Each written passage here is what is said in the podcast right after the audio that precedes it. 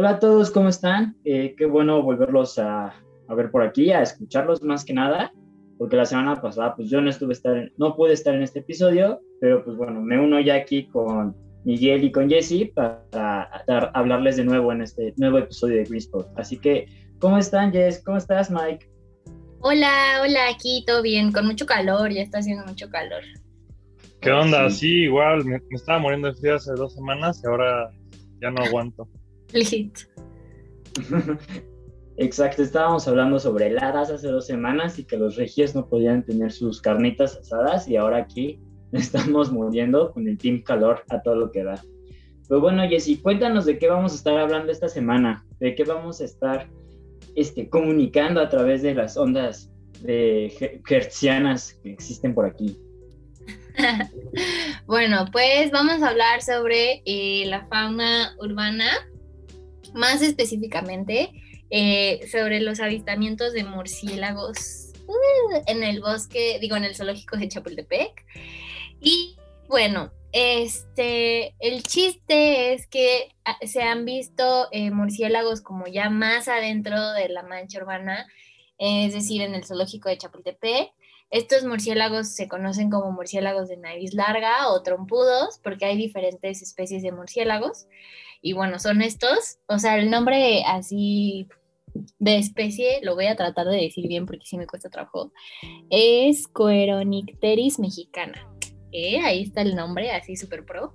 Y bueno, el chiste de esto es que eh, como que se dieron cuenta de que, de que estaban estos murciélagos y colocaron cámaras trampa, que son unas cámaras pues un poco especiales, como que están camuflajeadas para que los animales no se espanten ni nada y ya con eso pues pueden este, tomar fotografías y ya ver qué es lo que está este, habiendo por ahí y pues así es como los encontraron. Lo interesante de estos murciélagos es que eh, es una especie de la cual se sabe muy poco y, y pues a raíz de estos avistamientos pues espera como que se hagan más investigaciones con estos, con estos murciélaguitos y, y, pues puedan como aprender más, más sobre ellos. Y bueno, la importancia de esto y el por qué quieren hacer más, más investigaciones, etcétera, es porque los murciélagos, para los que no lo sepan, son unos grandes polinizadores. O sea, no solo las abejas son polinizadoras, ya quítense eso de la mente, también los murciélagos ayudan muchísimo a polinizar, ya que los murciélagos tienen como unas características especiales, sobre todo como su naricita o su trompita, que, que cambia de acuerdo a la especie que, o sea, no cambia, pero cada especie, digamos que está como empatado con una, con una especie de flor. Eh, y entonces así es como pueden eh, pues polinizar esa especie. Entonces imagínense, si desaparece una especie de murciélagos, pues casi automáticamente estaría también desapareciendo esa, esa planta o esa flor que, que estaban encargados ellos de polinizar. Así es amigos, la verdad es que lo que está diciendo Jessy es súper importante y digo, si todavía no quieren cuidar a los murciélagos, siento decirles que muchos de los murciélagos se encargan de polinizar los agaves y los agaves hacen el tequila. Entonces, si tú quieres que tu peda siga siendo una excelente peda, hay que cuidar a los murciélagos. Entonces, ¿sabes cómo hablarle a la gente de eso? directo. ¿Sabes cómo convencer? Sí, sí, sí. Por eso somos un super team. no, y de acuerdo, o sea, la verdad es que son polinizadores muy, muy importantes. O sea, al final, como bien dices, eh, cada planta tiene como su polinizador, como digamos, eh, principal, ¿no? Entonces, al final, los murciélagos son, son una parte de esta, de esta cadena, ¿no? De, este, de estos animalitos que nos apoyan con la polinización. Eh, y bueno, o sea, aparte, o sea, digo, la, aunque sí hay muchos animales en peligro de extinción, hay muchísimo más plantas que animales. Obviamente les ponemos más atención a los animales porque están bonitos, lo que sea, ¿no? Pero en realidad hay muchas más plantas que animales en peligro de extinción, ¿no? Entonces, o sea, justo, o sea, cuidar a los animales nos ayuda a cuidar a las plantas y pues el tema de las plantas ahorita es un tema también como crítico. Pues sí, la verdad es que sí. Y aparte, otra cosa importante de esta, esta especie de murciélagos que, que, se, que se vio en el zoológico de Chapultepec es que esta especie se encuentra dentro de la NOM 059 Semarnat y esta norma se encarga de, de enlistar las diferentes especies que se encuentran eh, amenazadas o en peligro de extinción. Entonces, pues, pues esta especie se encuentra amenazada y por eso también es como súper importante su estudio, ¿no? Porque se sabe que, que contribuye a un ciclo importante como puede ser el de la polinización, pero se sabe muy poco sobre esta especie, cómo se alimenta, eh, si es este como de, de, temporada o no, ¿sabes? Como cómo viaja, etcétera. Entonces, pues es súper importante. Y, y bueno, no sé si quieran decir algo sobre las especies. Ah, bueno, yo solo iba a, traerles a colación que, bueno, cuando Jesse nos estaba contando sobre esta información, eh, habló de una persona que, se, que lo conocen como el Batman mexicano. Y bueno, este señor, porque creo que es importante, este señor lo que hace es, este, pues se dedica a estudiar murciélagos, obviamente, pues eso le dicen Batman. Y él fue el que se encargó de convencer a la industria tequilera de que permitiera eh, la polinización de los murciélagos, porque eh, durante el proceso de, para poder generar tequila, tienen que evitar que el agave florezca. ¿Y esto por qué? Porque cuando el agave está a punto de florecer es cuando tiene más azúcares que se usan para todo el proceso de destilación, pero si florece ya no los tienen, ¿no? Entonces, pues como, no, pues cómo, ¿no? O sea, ¿cómo quieres que te regale mi tequila para los murciélagos? Y entonces este brother les decía, bueno, tal vez eso te dure unos años, pero si no polinizan los murciélagos, tus cosechas pues no van a durar porque no hay una variabilidad genética. Esto quiere decir que pues pues eh, ahora sí que, ahora como si fueran entre primos, ¿no? O sea, duran un rato, pues ya después ahí salen cosas bien raras. Entonces, literal, así es esto. ¡Ajúa! ¡Ajúa! ¡Ay, viva el norte! Queremos mucho a nuestros compitas del norte. Pero este, pero entonces justo pasó eso, tuvieron como dos años de malas cosechas la industria tequilera y pues le hablaron a este brother que se llama, no me acuerdo el nombre, solo me acuerdo de su apodo porque dice no nos dijo, el Batman mexicano. Y yo, no, ay, no, sí tenías razón. Y entonces ahora para muchas este, marcas de tequila, de la que me acuerdo es Patrón, las demás no sé, permiten que, este, que haya murciélagos en sus cosechas y permiten un porcentaje que estos florezcan y pues ya este, hay agaves que no se mueren o no salen con mutaciones o cosas raras. Y pues por eso yo sé que el murciélago es súper importante, por lo menos para México, porque hace esta tequila, e, este, bebida alcohólica tan importante para todos nuestros compatriotas universitarios que la necesitan para sobrevivir en estas etapas. Así, la bandita es borracha, pero todavía tiene título universitario. Oye, no manches, la verdad yo no sabía de, o sea, sí, como dices, yo les, les platiqué a esta persona que es la que está estudiando y es un este, científico de la UNAM, pero no sabía que había contribuido tanto y la neta que chido y por algo se ganó su apodo de Batman mexicano, ¿no? Así es. La verdad es que sí, es un crack. Una vez eh, nos tocó verlo en una, en una ponencia. Creo que estabas también ahí tú, Miguel, si no me recuerdo. Pero en serio, es, es un señor de eminencia, entonces es, es muy interesante escucharlo, la verdad.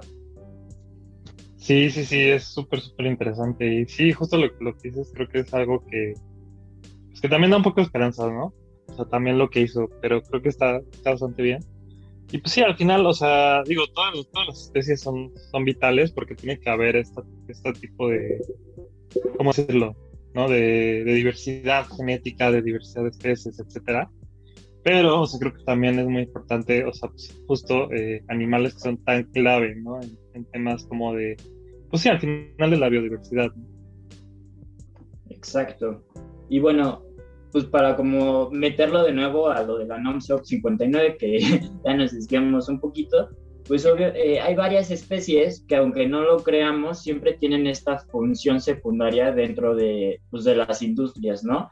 Eh, donde generalmente los vemos pues, son en las industrias de la agricultura, que es donde hay esta interacción entre plantas, humanos y animales, pero pues como pues solo pensamos en la máquina del capitalismo y cómo hacer dinero, a veces la sacamos de esta ecuación, pero en realidad todas las especies tienen esa importancia y como siempre lo repetimos aquí, y Jesse en especial se los dice siempre, es tienen que ver todo el ecosistema de forma holística, ¿no? O sea, tienen que ver todos los componentes para poder este, presentar pues, ya sean soluciones o entender bien qué es lo que está pasando en el ambiente. Ay, sí, qué bonito lo dijiste, la verdad es que sí. Y bueno, hablando de esto de, de ver más allá de lo que de lo que está en tu cara, o sea, ahí enfrente, pues eh, este es como un súper, eh, como spoiler alert, de que hay muchísima fauna urbana que nosotros no conocemos o que a veces no estamos enterados.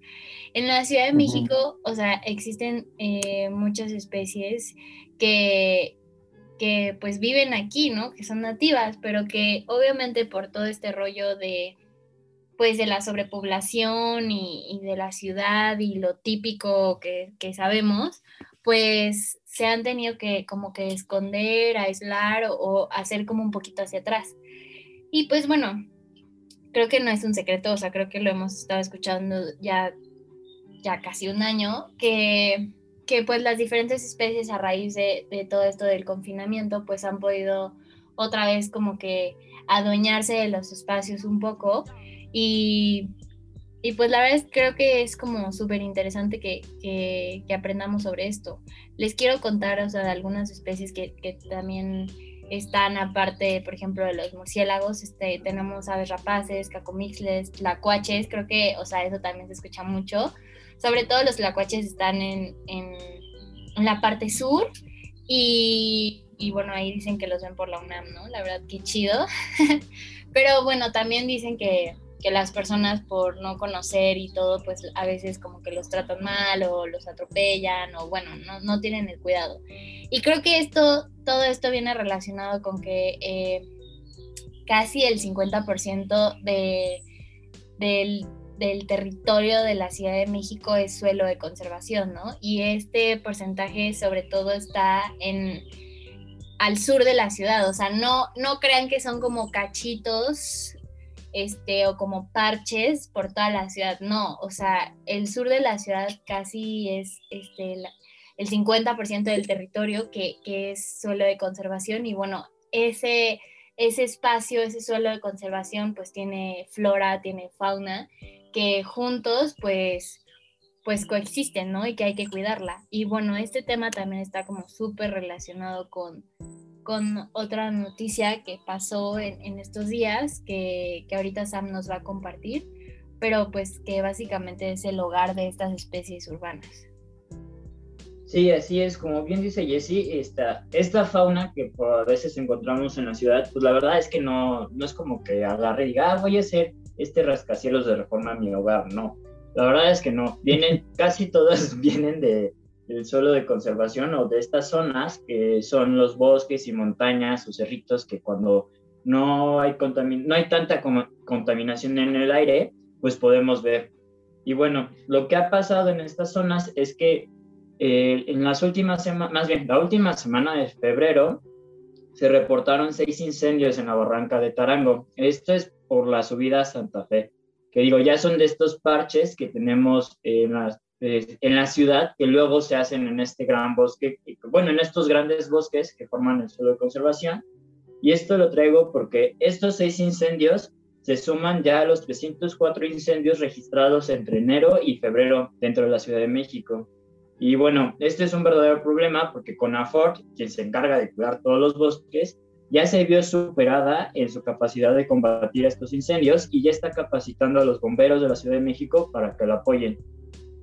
Y pues cuando, cuando le preguntan a CONAFOR que por qué está pasando esto, pues da dos respuestas, ¿no? Una es el, que el fenómeno climático de la niña este, se ha agudizado y pues ha provocado que eh, los periodos de sequía sean más, sean más, largos y por lo tanto sea eh, la, el suelo, ahora sí que la flora pues esté más seca y sea este, pues más propensa a los incendios.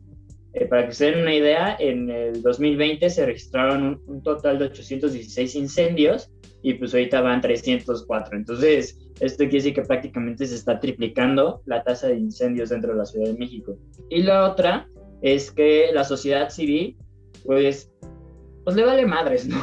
Y entonces, este, eh, queman estas zonas de forma deliberada para principalmente eh, pues por cuatro, tres razones. Una que es para crear más pastizales para el ganado, porque como bien les decías, y Jesse, estas zonas se encuentran al sur. Para que se idea, es Milpalta y Tlalpan. Entonces, pues lo que hacen es que queman estos bosques para crear pastizales para el ganado. La otra es para que es, los animales silvestres se vayan de estas zonas y ellos puedan construir. Y pues de repente vemos águilas en, en Reforma o en La Salle, cosas de ese estilo. Este, y la otra es para construir edificios, ¿no? Porque pues necesitan construir y pues necesitan ir retirando eh, los bosques pues, para que puedan espacios. Y pues la de siempre, que es este, fogatas mal apagadas que acaban en incendios. Entonces, por eso Conanfort pues anda capacitando a los bomberos para poder apagarlos y evitar todo este tema de, de incendios. Y la otra es que anda creando como pequeñas campañas de educación eh, ambiental para que la gente entienda que pues, no tiene que quemar el bosque y que pues en realidad esto trae más problemas que soluciones, ¿no? Entonces, aquí les pedimos de favor, no vayan a quemar el bosque o por lo menos eh, cuando vayan a, de trekking o de senderismo eh, y hacen una fogata, pues apáguenla muy bien, ¿no? Porque esto en verdad puede causar muchos problemas y, daña toda la flora y fauna del suelo de conservación. Sí, como dice Sam, pues al final este tipo de áreas, las, las barrancas, todo ese tipo de áreas que son, este, como dice, solo conservación, áreas de valor ambiental, al final tienen, o sea, contienen mucha fauna y flora endémica de la ciudad, ¿no? O sea, hay águilas, tecolotes, halcones, teporingos, muchas cosas ahí que viven, ¿no? Entonces, eh, digo, nosotros que hemos trabajado en la barranca, tanto, bueno, de Tarango, de Sam y de Santa Fe, ¿no? Los tres, o sea, creo que al final, o sea, lo hemos visto, ¿no? Hemos visto también cómo la gente tira su basura, etcétera. O sea, sí, hay incendios que son totalmente, eh, pues no sé, accidentales, ¿no? De fogatas, hay incendios que son no accidentales, que son deliberados, ¿no? Por, por alguien. Pero también hay muchos incendios que se hacen porque uno no se cuida en estos espacios, ¿no? Y dos, porque, o sea, al final mucha gente lo usa de basureros, ¿no? O sea, no, no, les, no les digo una vez que tuvimos que ir a, la Barranca Santa Fe a, recoger basura y ni siquiera era el vuelto tan gigante, pero sí era, o sea, era asqueroso, había de todo.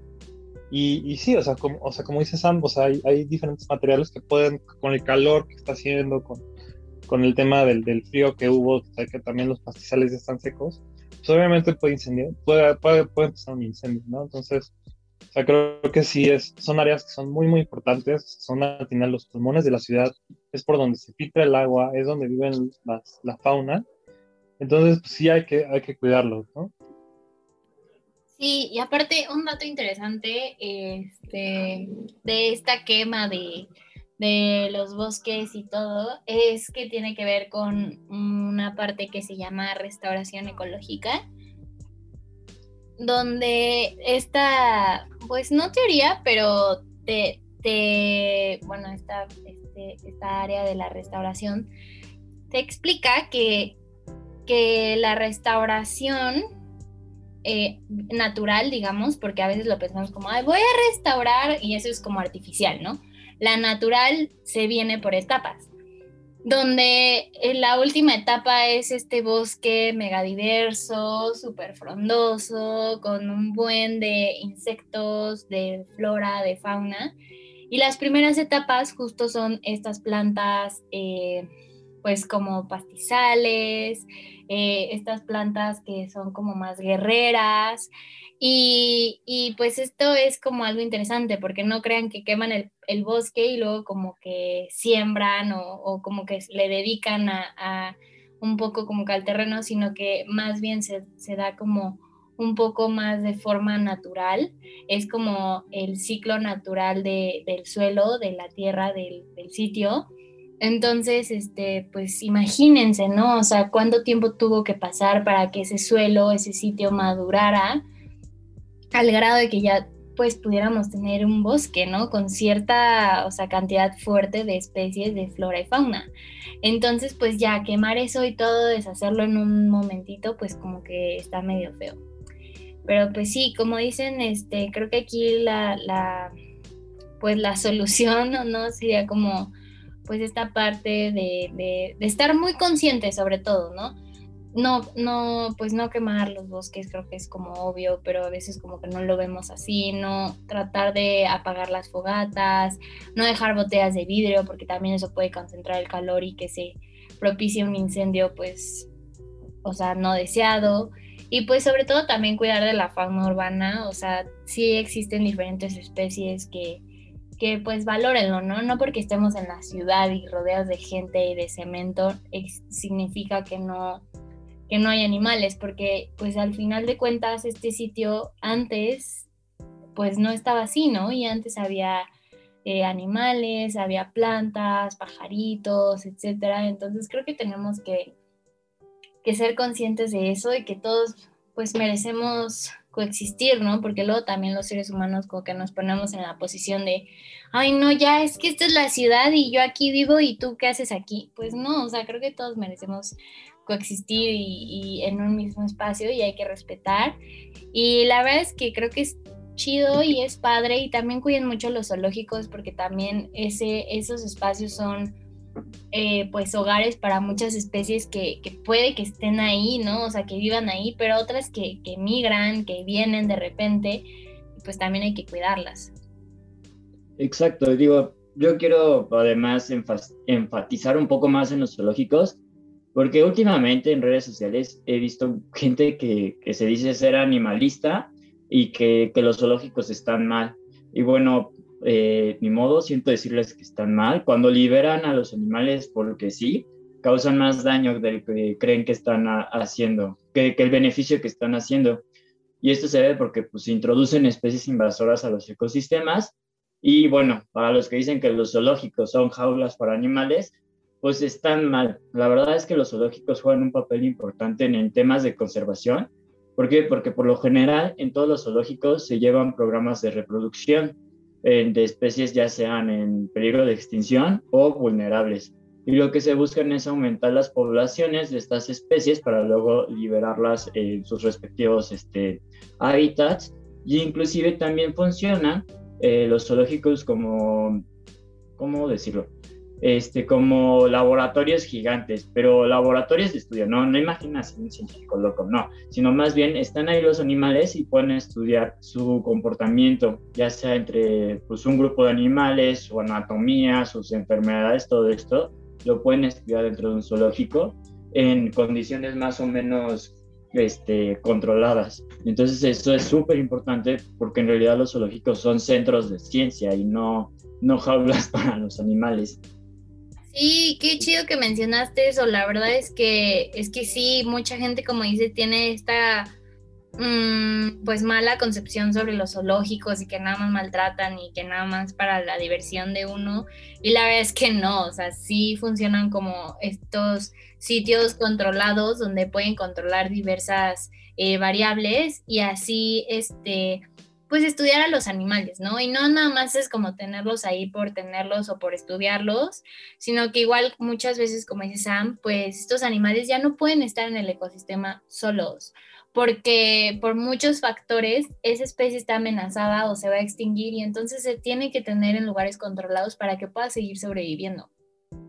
Y ya cuando se tiene eh, el suficiente número de especies y todo, ya es cuando se pueden como soltar, pero igual más o menos en un sitio controlado, eh, estarlos monitoreando para que pueda sobrevivir y todo. La verdad es que eh, esta chamba de conservación es una muy chida, a mí me gusta mucho y pues sí es una chambota, ¿no? O sea, tenemos también el ajolote en Xochimilco que ya no puede estar en su hábitat natural, que son los canales de Xochimilco y que entonces lo tienen en criaderos para poder reproducirlo y estudiarlo y que llegue el punto en el que los puedan soltar y obviamente, pues primero tienen que hacer trabajo con la población, con los que van a trajas, con cosas así para que, para que estos canales de Xochimilco puedan, o sea, estar más limpios, ¿no? Porque claro que no los van a soltar para que otra vez estén ahí, se mueran y se intoxiquen, no, o sea, tienen que hacer como un súper trabajo con la población para limpiarlos un poco, para quitar el lirio, para quitar las carpas, eh, todos los factores que los afectan y ya de ahí puedan soltarlos. Entonces, pues sí, o sea, los, los zoológicos también juegan un papel importante en la conservación y no nada más es para nosotros. Así es. La verdad es que los zoológicos son súper importantes. Y bueno, este, yo quiero, para concluir, les quiero eh, pues, decir esto. La verdad es que la ciudad, eh, aunque pues sí es una selva de concreto y a veces no lo vemos así, este, pues pensemos que en realidad todas estas especies de animales, eh, como bien decía Jessie, pues sí, esta era su casa antes que la nuestra y que pues se las transformamos, se las pusimos de concreto, y les pusimos grandes edificios de cristal, pero también recuerden que muchos de estos animales que ahora vemos, como pueden ser águilas, halcones, este, tlacuaches, pues en realidad migraron de otras zonas, ¿no? ya sean de los bosques, de las montañas o de las barrancas, porque nosotros les destruimos sus casas, ¿no? Entonces, piensen en eso, yo les dejaría como esa pequeña reflexión de por más que ame la biodiversidad que hay en la ciudad y que es una gran selva de concreto, pues en realidad ellos son, en cierta manera, refugiados de nuestras acciones. Entonces, consideren eso cuando vean a un animalito por la Ciudad de México. Súper, súper, súper bien. Justo, justo, ¿no? Y creo que ya, pues sí, al final, o sea, es más un tema de, hacer conciencia, ¿no? Y sí, definitivamente, o sea, pues sí, como dices, son refugiados, o sea, y todavía en sus refugios los estamos este, todavía molestando, ¿no? Entonces, pues sí, la idea es, ¿no? Que, cada vez sea, sea mejor, que sea una, una, relación más estrecha y que haya más biodiversidad y que tengan una mejor salud, ¿no? Como ya vimos, entre mejor salud o peor salud tengan los animales, también nos va a afectar a nosotros. Entonces, pues sí, definitivamente. Pues sí, la verdad, igual para cerrar, ah, yo voy a, voy a decir aquí mi coraje que traigo aquí atrás. No, pero, o sea, hablando de esto de los ajolotes que yo misma traje a la mesa, sí, la verdad a mí sí me da mucho coraje que haya personas que, que la verdad pues como que no les importa, porque yo creo que el ajolote es una especie súper importante eh, culturalmente, o sea, y ambientalmente para México, y, y pues que haya personas que no les importa y que siguen como que contaminando y que te están diciendo las cosas y que tú vayas a trajas a ponerte hasta, hasta atrás y, o sea, la verdad a mí eso sí se me hace muchísimo egoísmo y sí me decepciona un poco como, pues, ¿qué puedes esperar, sabes? Porque sabemos que esas personas, pues sí, pueden ser como adultos más grandes, pero también la gran mayoría son chavos de nuestra edad, ¿no? Entonces ver a esa gente ahí, la verdad, a mí sí me decepciona un poco y es como, pues, ¿qué puedo esperar de estas personas? Ah, ya cerrando el podcast, toda triste. No, pero, o sea, piensen en eso, o sea, justo como dicen Sam y Mike, creo que no, no, no tenemos por qué ser esas personas egoístas, envidiosas de, de y como recelosas del de, sitio, sino que también pues tenemos que coexistir con más cosas y así para todo, así para poder obtener alimento, o sea, nosotros vivimos aquí en, en, la tierra, pero también, o sea, viven plantas y, y, animales, insectos, que todos nos ayudamos los unos a los otros, ¿no? Entonces, no, no tener ese sentido de, de posesión nada más, como de, ah, yo soy más inteligente que ellos y entonces yo los poseo y yo puedo hacer lo que quiera con ellos y los trato horrible y no me importa si se mueren, o sea, porque al final el que está quedando, así literal, quede, vamos a hacer nosotros, o sea, porque ya no vamos a poder tener muchas cosas de las que ahorita ya podemos disfrutar como en abundancia y que ahorita ya estamos viendo, o sea, ya estamos llorando, ya hay pandemia, o sea, todo esto viene desde la pérdida de biodiversidad. Entonces, pues yo cerraría con eso. La verdad es que sí, y tienes mucha razón, Jessy. Tenemos que cuidar la biodiversidad de, nuestras poblaciones, ahora sí que de nuestra fauna, para que no nos eh, causen otro, otra pequeña pandemia, ¿no? Y nos estemos encerrando otro año más. Pero justo, justo, justo. Pero bueno, esperamos que les haya gustado este podcast. Este, como siempre, compártanlo, califíquenlo, denle 5 croissants de 5 croissants. Y no olviden seguirnos en las distintas plataformas, eh, ya saben, Facebook, Instagram, este, Spotify, Google Podcast. Eh, Próximamente. Este, no sé si decirlo. No, no, no, vas, vas, vas. me da pena. No, vas, vas, vas, vas. Les tenemos una gran sorpresa. Próximamente vamos a. Ay, sí, me da pena. próximamente. Próximamente vamos a estar en TikTok uh, y en Reels y así. Pero bueno, o sea, el chiste es que sean como videos más dinámicos y más interactivos para que también ustedes puedan estar aprendiendo sobre estos temas y compartiéndolo. O sea, creo que es, eso es lo importante. O sea, compartan todo lo que, lo que aprenden, lo que saben y sobre todo sobre estos temas ambientales, porque no, no, no, no es Sam, no es Miguel, no soy yo. O sea, literal somos todos y todos somos los que tenemos que ayudar. Entonces, pues sí, compártanos mucho. Claro que sí, no olviden compartirnos, no olviden escucharnos y eh, muchísimas gracias por todo. Nos escuchamos en el siguiente episodio de este su podcast, Green Spot Podcast. Yeah, bye. Bye. Bye.